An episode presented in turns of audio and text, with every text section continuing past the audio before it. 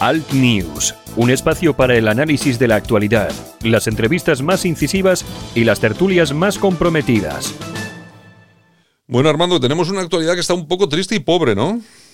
La verdad que ha sido un fin de semana bastante, bueno, hombre, es lógico también después de después del clímax electoral que nos ha durado meses, de toda la tensión y demás, pues es lógico que después de la tormenta venga la calma, Santiago, y era inevitable porque además yo creo que esto lo pedían a grito los protagonistas políticos, los periodistas, los, unos días de sosiego y de calma, ¿no? Mm, sí, hombre, después de tanto movimiento, con tanta elección, tanto debate, tanto tema, yo creo que los propios partidos han, generado un poco de, tranquilidad. Ahora se, entra en una especie de impasse y demás, que ha propiciado bueno pues que las aguas las aguas informativamente eh, hablando que las aguas hayan hayan bajado bastante mansas este fin de semana lo cual es de agradecer también eh Santiago sí también es que nos dejen un poco tranquilos para un poco oye eh, UPyD UPyD decidirá el 30 de noviembre su futuro. Yo no sé si lo tiene o no lo tiene no sé, no sé qué futuro van a decidir pero eso que es un chiste, Santiago. Oye, ¿es un chiste o es real, Santiago? No, la verdad, la verdad es que parece un chiste, pero es real. Eh, eh, eh, esto es como el chiste de los dos tiesos, ¿no? Que oye, ¿dónde vamos de vacaciones? A las Sicheles, a las Máximas y demás, ¿no? Bueno, pues por pedir que no. Pues esto es lo mismo. Bueno, ya UPyD está completamente amortizada eh, pero no de ahora, desde hace muchos años. Y lo que me sorprende es que todavía existan en su seno, no sé si todavía queda la gente dentro y demás, ¿no? Pero probablemente el último en salir se olvidó de apagar la luz y esto da la sensación de una cierta viveza dentro del partido, pero vamos, UPyD está completamente amortizada y máxime cuando su líder Rosa Díez ha apoyado al Partido Popular en las últimas elecciones generales, por eso te preguntaba si era real un chiste. Pero tú mira, tú mira cómo son las cosas, el, actual presidente de UPyD es Cristiano Brown, o Brown, no sé exactamente cómo es el tal, y tú fíjate lo que dice, eh, dice que eh, él aboga por resistir para volver a las instituciones. Digo, esta gente que toma, ¿qué tipo de vino toma? Yo no, acabo de entenderlo, ¿eh? Hombre, lo Como los últimos de Filipinas, ¿no? Bueno, pues será, bueno, pues que, que, no le falte la moral al muchacho, Santiago. Oye, pero es que no están viendo lo que está pasando en Ciudadanos. Encima quieren ellos entrar en esa jugada ahora. Pero además no son conscientes cuando cuando las aguas no bajan favorables a tu proyecto, a un proyecto político y demás. Yo hice una incursión en política con gente eh, fantástica que estuvo ahí, pero sin medio. ¿Y qué te voy a contar, Santiago? Oye, lo intenté una vez, pero no más. Pero después del fracaso dije, esto no es lo mío, esto no tiene sentido y persistir en el error ya te hace caer casi en el sainete o en el ridículo y demás. Uno tiene que saber cuándo un proyecto, cuándo algo en la vida está amortizado, ¿no? Y esto de los proyectos políticos requieren de tres cosas y consolidar un partido no es difícil. Consolidar un partido requiere, además de apoyo mediático, evidentemente tres cosas que son fundamentales. Dinero, dinero y dinero, que me temo que es lo que no tiene y me ha tenido nunca la, la UPyD, que durante algún tiempo estuvo viviendo de la inercia de la popular, de una cierta popularidad de Rosa Díez y demás, pero eso ya se ha acabado y, el Pupide es un proyecto absolutamente residual y relevante y plantear siquiera no su recuperación, que es imposible, pero que pueda ofrecer un tipo de mejora o de, o de, o de mejoría, me parece un auténtico despropósito que descalifica a quien, a quien plantea algo tan absurdo. Y además cuando desaparece eh, tu líder o lideresa, vamos a llamarlo así, que, por, vamos a ver, que hace de tu partido un proyecto personalista, personalista 100%. O sea, no es, que, no es que tenga eh, otra cosa, es que era un proyecto personalista sin Rosa Díez. Y bueno, y lo que dices tú, y encima Rosa Díez ahora pidiendo el voto para el PP, pues imagínate tú dónde quedan todos estos. Pues claro, ¿qué van a hacer ahora? ¿Renegar públicamente de, de Rosa Díez? Pues no creo ni que se atrevan. Por eso digo, oye, que hay, oye, hay formas de, de, perder el tiempo más aconsejables que la de intentar resucitar a un cadáver político, ¿no? Como es la UPD. Y si este señor, yo no tengo ni idea quién es, pues tiene apetencias políticas, son muy, muy legítimas y muy defendibles, pues mira, fíjate si hay opciones políticas y proyectos en los que pudiese buscar acomodo, pero me temo que, que la UPyD está ya para, para pocos trotes, por no decir ninguno. Bueno, ayer publicaba el, día, el diario Ara una entrevista hablando ya, de temas más serios. No, no, no, porque no nos parezca serio el tema de UPyD, sino que no nos parece serio el planteamiento de resistir. O sea, UPyD y la gente de UPyD nos parece seria, pero vamos, ese último planteamiento no nos parece demasiado serio. Pero bueno, ayer en el diario Ara eh, se publicaba una entrevista a nuestro gran amigo Torra. En, esa entrevista decía cosas como, por ejemplo, que aquí, refiriéndose a Cataluña, no hay un problema de convivencia, hay un problema de democracia. Yo, y, este tipo, Armando, eh, es el que va a poner en jaque todo lo que es el gobierno de España, el que, el que está forzando a Pedro Sánchez a tomar eh, determinadas, eh, determinadas decisiones y en, al final hacen exactamente lo que les da la gana. ¿Cómo se puede negar que no hay un problema de convivencia en Cataluña? No lo entiendo. El problema es que Pedro Sánchez ha terminado dándole la razón por cuanto ya está modulando su discurso y ya empieza a aceptar o bueno, a regañadientes, pero ya empieza y es cuestión de días que nos suelte la frase tan temida en algunos sectores de su partido de que el problema de Cataluña no es un problema de orden público, sino que es un problema político. Yo creo que estamos muy cerca de que Pedro Sánchez haga este pronunciamiento porque además lo que le va a exigir Esquerra, lo que le exige también Torres, Además, algo ha cambiado cuando Torra ha pasado, Juntos por Cataluña, ha pasado del no a la investidura de Sánchez sin paliativos, que mantenía hace unos días, a, eh, a plantear este fin de semana la posibilidad de un posible acuerdo siempre y cuando el PSOE se reúna sin condiciones, ni siquiera le dice usted que firmar la convocatoria de un referéndum, no, no, reúnase con nosotros sin, eh, sin condiciones para abordar todos los temas políticos que pongamos sobre la mesa y eso sí con la presencia de un relator, mm. que es lo ese eh, recurso que se recupera del famoso pacto de Pedralbes y demás. Mira, en otro escenario, con otro líder, pues esto lo vería una auténtica barbaridad, pero teniendo como tenemos al protagonista de nuestros, metemos de nuestras pesadillas en los próximos años, pues ya me espero cualquier cosa. Este eh, eh, con tal de conseguir su objetivo de ser investido, ¿qué le, qué le importa, qué le importa sostener hoy una cosa y mañana la contraria? Si además lo que adorna todo su currículum político. Ya, exactamente. Oye, y otro que entra también en, en Liza es José María Aznar. Ya sabes que el sábado se publicaba una entrevista con el expresidente del gobierno en The Wall Street Journal y en esa entrevista decía, bueno, estaba en contra, lógicamente se muestra en contra del acercamiento de Pedro Sánchez a los independentistas, pero tú fíjate que tachaba a Vox en esa entrevista de populismo rentable pero poco consistente y decía en esa entrevista, ¿se imagina un país cuyo gobierno vaya a depender de los que quieren acabar con el país? Pues eso es lo que está sucediendo en España ahora mismo. Así resumía la crisis de gobernabilidad el, expresidente Aznar en The Wall Street Journal. Me parece que está muy acertado. Lo que no sé yo es si en lo, en lo referente a Vox si acierta del todo, porque yo creo que se está convirtiendo en, en, algo muy rentable, pero poco a poco con 52 eh, diputados también consistente, Armando. Lo que pasa es que lo que Ana no puede ignorar eh, lo que ocurre en la calle y Vox es ahora mismo el único partido que mal que nos pese, pues da respuestas inmediatas, respuestas fáciles a problemas graves para mucha gente. Es decir, no es una cuestión baladí, que en el barrio de malagueño de La Palmilla, probablemente el barrio más, más, con más problemas económicos, con una población en paro abrumadoramente mayoritaria, pues se haya echado electoralmente en los brazos en los brazos de Vox y esto revela algo, ¿no? Cuando cuando barrios que han votado siempre a la izquierda, como este que he citado, se decantan ahora mayoritariamente por Vox, se habrá debido tal vez a la escasa o nula visibilidad que sus problemas han tenido durante años.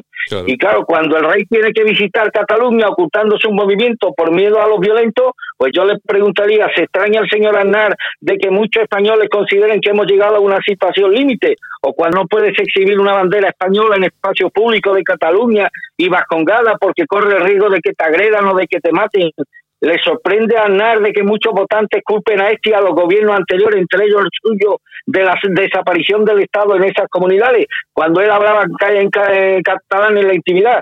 Cuando un hombre es detenido tras ser denunciado por un delito de maltrato que no ha cometido, se le priva del derecho a estar con sus hijos, considera Aznar que es descabellado que los damnificados se decanten electoralmente por un partido populista que defiende la derogación de la infame ley de violencia de género, o cuando se desde las instituciones se, se la memoria de muchos héroes españoles y en cambio se ensalza la de Carrillo o la de muchos pistoleros de esta, o cuando se reescribe la historia de España sobre la base de los prejuicios ideológicos, convirtiendo a los malos en buenos y, y a los buenos en villanos es comprensible, señor Anar, que muchos españoles quieran la derogación de esta infame ley de memoria histórica. Es decir, que así podríamos estar preguntándonos toda la noche, ¿cuál ha sido la, principal ventaja, el principal acierto de Vox?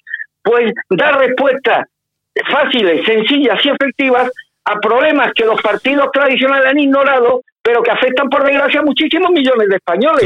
Aquí se han establecido tabúes y líneas rojas en torno a estos temas que he declarado y otros muchos, el tema de los hombres maltratados, el tema de las denuncias falsas, el tema de la violencia de género, el tema de la memoria histórica, el tema de la inseguridad jurídica en algunas comunidades autónomas. Y estos son problemas que afectan a millones de españoles, pero son políticamente correctos, incorrectas su defensa, pues lo han dejado, lo han dejado ahí aparcado, arrinconado durante años, convencido de que ningún proyecto político se iba a atrever a, asumir la defensa de, estas cosas. Ha surgido vos, y vos tiene un programa muy sencillito, y es precisamente asumir estas cosas que los partidos voluntariamente han decidido ignorarla, ignorando al mismo tiempo a los millones de españoles que lo han sufrido y que hoy han visto que encuentran un acomodo electoral en unas filas como las de vos y que entienden que vos es el único partido que es capaz de representar esto, que para los partidos del sistema no han tenido importancia, pero que la tiene y de qué forma para millones de para millones de electores. En esto ha consistido el éxito de vos, señora Ana. Si no hay que darle vuelta, no hay que ser sociólogo, no hay que ser politólogo, en dar respuesta a problemas sencillos que afectan a millones de españoles y que ustedes voluntariamente han estado ignorando durante muchos años. Claro, y además hay una cuestión que es importantísimo recordarle al señor Aznar. Vamos a ver, el culpable o los culpables de que Vox exista son ustedes. Es que no sé de qué se quejan. no, vamos a ver, no hay, eh, Vox existe, no, vamos a ver, Vox no existe porque de repente a 50 y, a 3 millones y medio de personas se les haya ocurrido ser identitarios, que les guste la bandera, la legión, montar a caballo. No, es que no.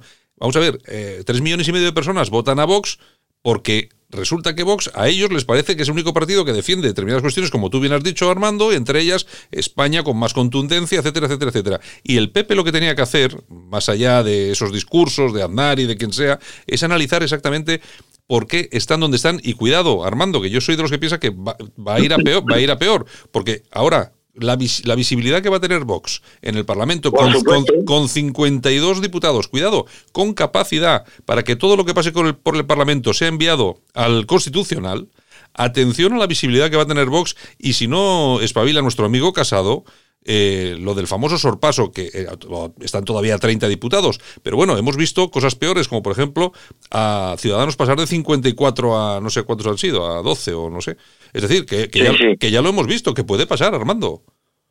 Está claro. Y, y eh, si, es, que, si es que además, mira, las cosas que, que he comentado antes, le añado eh, directamente formulada esta pregunta al señor Aznar. Señor Aznar, cuando el representante del Estado en Cataluña, el señor Torra, representante del Estado, promueve y alienta el sabotaje de infraestructura de transporte y él mismo se presta a cortar las autovías, eh, eh, se puede tener autoridad desde el sistema para reconvenir a millones de españoles sobre su voto a una opción política que para ellos representa sobre todo el orden y el principio de autoridad que se ha perdido en muchos territorios de España. Pero es que lo que a mí concierne, señor Aznar, periodista que ha sido procesado por una denuncia formulada por una asociación contra la islamofobia por decir que en algunos espacios islámicos en España se predica el odio. Por esto he sido procesado y tendré que someterme a un a un juicio, señor Aznar, en contraposición a esto, esto es un esto es un delito de islamofobia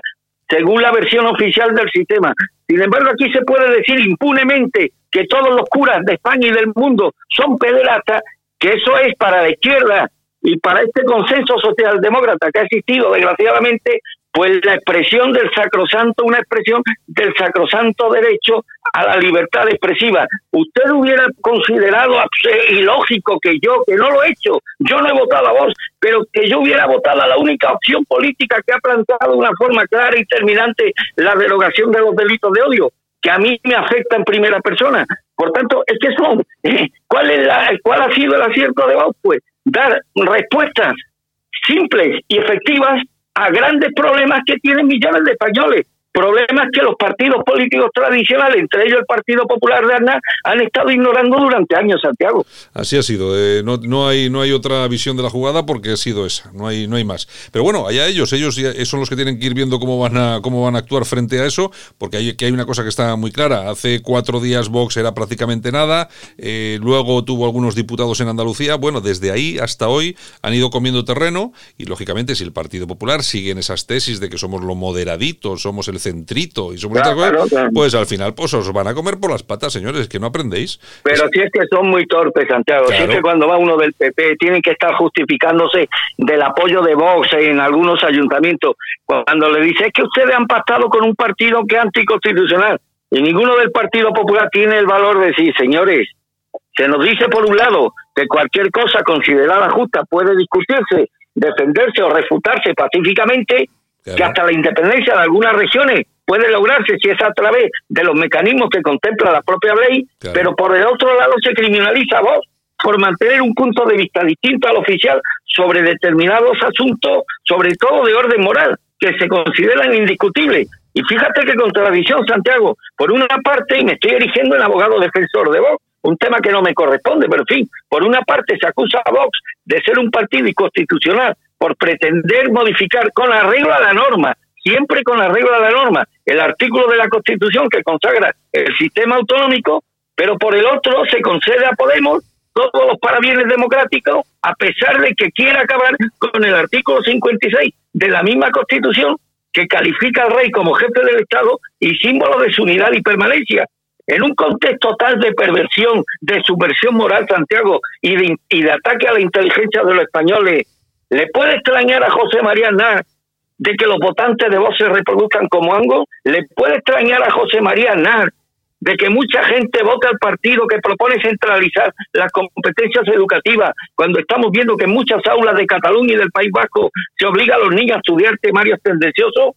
¿Le puede sorprender a Aznar que este clima de relativismo moral que, que tanto ha hecho a la credibilidad de la casta dirigente se ha estado alimentando de argumentos como los que él utiliza o como los que está utilizando el PSOE en las últimas horas, que dice que la Gürtel estuvo mal, pero que los seres fueron una tontería. Hmm. Cuando el problema, cuando Pedro Sánchez obtiene que el problema de Cataluña es político y no de orden público, está contribuyendo, señor Aznar, a que cada vez más españoles perciban a sus dirigentes, entre ellos usted, como parte del problema y no de la solución. Insisto, Santiago, es que así podríamos estar toda la mañana. Toda la, toda la mañana, toda la mañana. Tanto que estos tíos que tienen tanta experiencia, coño, que, que, que, se supone que tienen una experiencia y un conocimiento, incluso del alma española, que todavía a esta altura se pregunte por qué Vox ha conseguido tantos votos, oye, que no hace falta ser, insisto, ni, ni politólogo, ni sociólogo, ni demoscópico, para, para, para extraer las conclusiones o las respuestas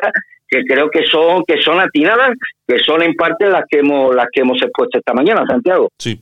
Bueno, y si te parece acabamos con una cuestión que, hombre, vamos a tener mucho más tiempo para comentarlo, pero ya lo adelantamos porque mañana vamos a tener sentencia de la Sala Primera de la Audiencia de Sevilla. Eh, se va a dar a conocer eh, la sentencia del juicio de los ERE. ERE, que traducido al castellano antiguo son mangonear 855 millones de euros. El caso de corrupción más grande que ha habido en la historia de España. Y si no, que alguien me diga lo contrario. Sí, pero no pasará nada, eh, Santiago. Las cadenas progresistas, esto lo, le darán a esto una un faena de aliño, lo, le darán una larga cambiada, lo eclipsarán con otro tema, que ya verás cómo surge mañana. Mañana surge otro tema que opacará este, y esto las cadenas progresistas lo hacen muy bien. Si hubiera sido al revés, eh, y la verdad es que hay que reconocer que los periodistas progres saben vender mejor estas cosas que los nuestros. Es decir, de un detalle menor, menor de si fuentes son capaces de rellenar un programa de tres horas, de un tema como los seres, que es para que mañana las cadenas conservadoras estuvieran todo el día más, pues no saben hacerlo. No, Realmente no saben. Y al final, pues esto quedará pues como un delito menor acontecido hace muchos años, una tontería en comparación con el mm. tema de la Gürtel ni con el tema de Bárcena y al final la gente que terminar interiorizando bueno que fue un delito un delito menor ocurrido hace muchos años con personas que ya no son protagonistas de la crónica española y demás. como en esto tienen ellos el monopolio de la opinión pública, del control de la opinión pública, pues esto quedará al cabo de unos días en una en, una divertida anécdota, Santiago. Pero claro, es lo que tú, es lo que tú dices, eh, lo saben vender de tal forma que, manipulan la realidad. Vamos a ver, hay que recordar a todos los oyentes, que seguramente nuestros oyentes, el problema es que seguramente nuestros oyentes saben de qué hablamos, pero que hay muchos españoles que no tienen ni idea. Vamos a ver, hablamos, hablamos del robo, del saqueo sistemático ¿eh? del dinero que iba dirigido a las empresas en crisis para ayudar a sus trabajadores. Estos tíos se llevaron 850 millones de euros, entre ellos Manuel Chávez y José Antonio Griñán, que eran que fueron presidentes de la Junta de Andalucía por el Partido Socialista y hay otros 20 altos cargos socialistas en este tema. No se comentará más allá más allá de que la ABC o la razón saquen una portadita un poco más o menos vistosa, y luego nos pasamos toda la vida hablando de la pobre Cifuente, bueno, pobre, digo pobre por entre comillas, por coger una crema en un supermercado, pero es que, vamos a ver, es que eh, aquí nadie se da cuenta en este país de que estamos en manos, no solamente en los medios de comunicación, eh, sino en todos los aspectos de la vida, en manos de la izquierda progre, y no somos capaces de deshacernos, porque luego, claro, es que los periodistas y los medios de comunicación derechas, Armando, el problema es no son como nosotros, que son cobardes. No, no. Ojalá tuviera el PP periodistas de brega como, como nosotros y demás. Mira, cuando el hacer de Esperanza Aguirre que tuvo que ir a declarar, una, que tuvo que ir a declarar, ¿eh? nada más, que no salió, que salió libre sin cargos, ¿eh? que salió sin cargos. Es un procedimiento que está ahora mismo tramitándose y demás y que de momento no hay nada. Es tan inocente como lo era hace un año. Bueno, pues ahí montó la sexta un espectáculo. Además, esto lo saben muy bien porque conectan en directo con la audiencia nacional, luego conectan con el con el experto en la Comunidad de Madrid, luego conectan con un juez de jueces por la democracia, luego conectan con un magistrado del Tribunal Supremo. Y todo además la misma línea, la misma orientación. el, televidente que esté viendo aquello, que ve ese despliegue, esa cantidad de testimonios y al final interioriza y llega a la conclusión de que para salir es culpable de los hechos por los que todavía no no es que no haya sido jugada es que ni siquiera han sido acreditados como reales y demás. Sin embargo, tal es el despliegue que hacen esta gente, esta mafia progresista, esta mafia mediática progresista, que el que ve un despliegue de esa de esa naturaleza, pues al final llega a la conclusión de que Francia es culpable. Y esto lo sabe hacer muy bien la izquierda. Y la derecha no sabe hacerlo. Y mañana estarán los de 3TV hablando de Cuba, y hablando de Bolivia y hablando de la Greta y, hablando del Falcon y, no hablando de estas cosas sí, perdiendo perdiendo el tiempo que es lo que es lo que suele oye, oye de todas formas el otro día que comentabas tú que ahora el portavoz del Partido Popular es este hombre Montesinos que viene de Libertad oh. oye ayer, ayer le estaba oh. ayer estaba escuchando oye es, es malo eh es un tú te acuerdas cuando yo era niño el futbolista que era malo, malo, dice, es un petardo, este es un petardo, es malo, malo no, lo peor, es todavía un paso más. Es un tío primero, es un profesional ya de la política, pero es que este, además si este pájaro lo hubiera fichado Vox, estaría defendiendo lo que defiende Vox sin ningún tipo de contradicción moral y demás, y ¿cómo lo, sabes? el discurso de Vox sin problema. Y, y reprochándole al PP su indefinición. O sea, no me cabe ninguna duda. El tema es que el PP se adelantó a Vox. PP le viene bien estos lameculos, vasallos, que vienen bien, pues nunca te van a poner en cuestión al establishment y demás. Pero es que es un tío que además lo he dicho varias veces, pueden ustedes escucharlo y al final llegan a una conclusión. Es que no ha dicho nada. Es que aparte de los lugares comunes que siempre se utilizan, no ha dicho absolutamente nada. No, no, no se le conoce ninguna idea brillante, nada original ninguna, eso sí, con la prudencia del que no va a meter nunca la pata, ni va a cometer un delito dialéctico, ni nada que no se circunscriba al espíritu, al espíritu y la letra de un partido tan tibio, tan acobardado, tan acomplejado como el Partido Popular. Es un partido tan tibio como el Partido Popular no podría tener un portavoz mejor que este auténtico tibio, además mediocre, mediocre y, y petardo donde los haya. Pablo Montesino, mi desgracia que es diputado por Málaga, Santiago. mi desgracia es que es diputado por Málaga. Oye, oye, Armando, dime, dime si estoy... Es que tú escuchas, a, si escuchas a Iván Espinosa de los Monteros... Claro, no tiene ni color.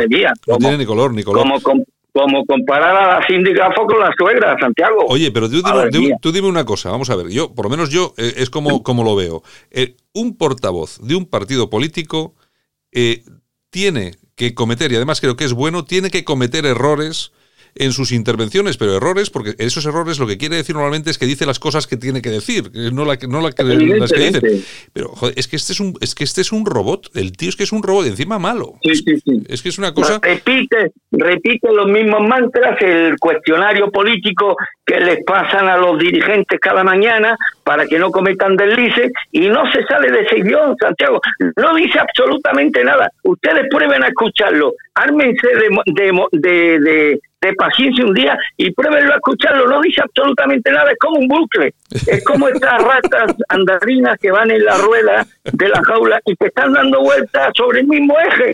Y así pueden estar todo el día sin decir nada nuevo, nada original, nada brillante. Hombre, es que en el PP se está produciendo, es que no es Carmienta, Santiago, es que ha habido una involución también en esto coño, entre Rafael Hernando, que era su portavoz, a este, es que hay una diferencia abismal, ¿eh? Sí, sí, sí, sí es, increíble. Es increíble. Es que no solo no aprenden, sino es que van, es que siguen avanzando a paso de cangrejo, Santiago. En fin, en fin, en fin, es lo que hay. Bueno, oye, todos vamos a tener tiempo para hablar sobre esto y mucho más, sobre el tema de los seres, porque imagino que no, no se va a hablar demasiado, por lo menos se va a intentar eh, solapar con lo que dices tú, con alguna otra noticia que se sacarán de la manga estos tíos, porque son expertos, pero bueno, nosotros sí que lo comentaremos en cuanto sea firme la sentencia y podamos, y podamos hablar de ello. Pues nada, Armando. Eh, pues... Eh, han dicho dinero de traído a los trabajadores, a los cursos de formación, entre otras cosas para cocaína y para putas, Santiago. Efectivamente, que eran, los máximos financiadores de los puticlus en Andalucía. Sí, pero esto quedará pues como una divertida anécdota de unos personajes que al fin y al cabo forman ya parte del pasado, que ya están jubilados y que no tienen ninguna relevancia ni trascendencia en la, en la actualidad española. Y eso desgraciadamente hay que admitirlo que la izquierda lo hace muy bien, Santiago. la izquierda tiene un relativismo moral enorme, tiene una, la cara del cemento y esto la derecha no sabe hacer, no sabe vender estas cosas como lo venden ellos. Está claro. Bueno, Armando, mañana regresamos, ¿de acuerdo? Pues un abrazo, amigo, cuídate mucho. En Alt News, La Ratonera, un espacio de análisis de la actualidad con Armando Robles y Santiago Fontenga. Críticos, ácidos, alternativos, otra lectura políticamente incorrecta de lo que sucede en España, Europa y el mundo, y no nos cuentan.